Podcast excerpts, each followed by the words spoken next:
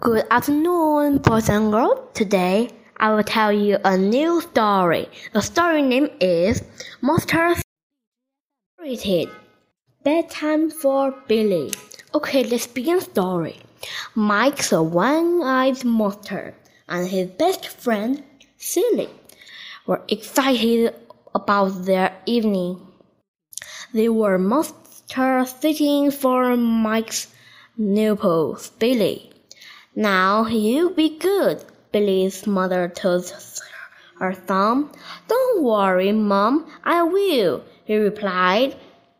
Everything will be fine, sir, said Mike proudly.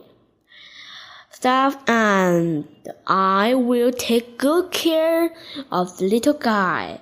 You don't have to worry about a thing. That's right, Billy agreed. Billy and either parents kissed him goodbye and hopped in his car. His mother turned around and waved as they dropped away.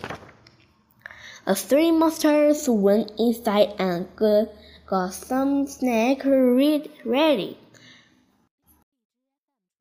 Then they ate pizza and popcorn while they watched the classic movies like Night of the Living Kids and Growth Innovator of the King Kind. After the moves were over, Mike and Silly played monster boxing with Billy. Later, the three monsters listened to music songs Um, and dancing. Billy and Mike even had a video game concert. The night fell by and soon it was bedtime. It's time for some shut eye, Billy, said Mike with guile. Let's get you to bed. But putting Billy to bed wasn't going to be that easy. There was one very important deal that Bill's mother had forgotten to tell her master sitter.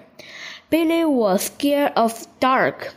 Ah! screamed Billy. What, what it is? shouted Mike and she silly ran back into the bedroom.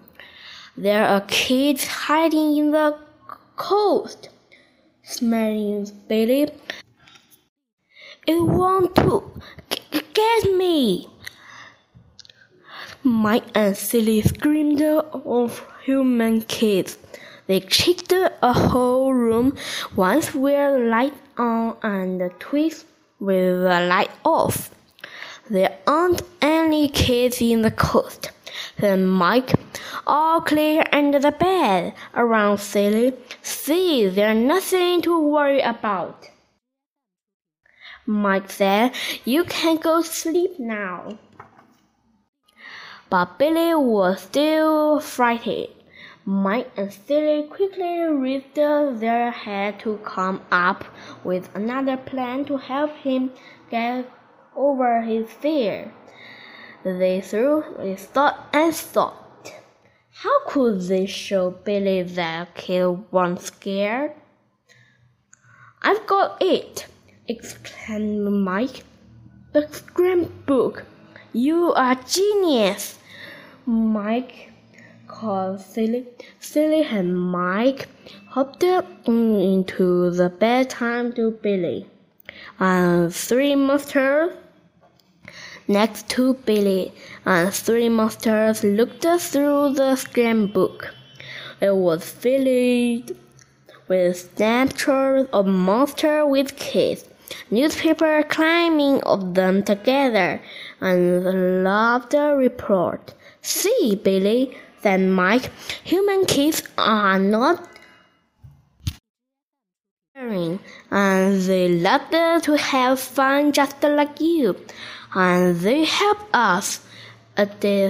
Silly, they're laughing power of city. You know, Billy, sometimes human kids get scared of us said Mike. But once they see how we're funny and friendly. they There is there's no reason to be scared of monsters. This scary book shows that there's no reason to be afraid of human kids. Uh, they silly, but just in case you get scared again, you can look through it to make yourself be feel better. Billy fell fast asleep, and Mike and Silly watched from the doorway. Another job well done, Mike, said Silly. We are just still the best team in the biz, replied Mike. The end. Goodbye. Thank you for the listening. See you next time.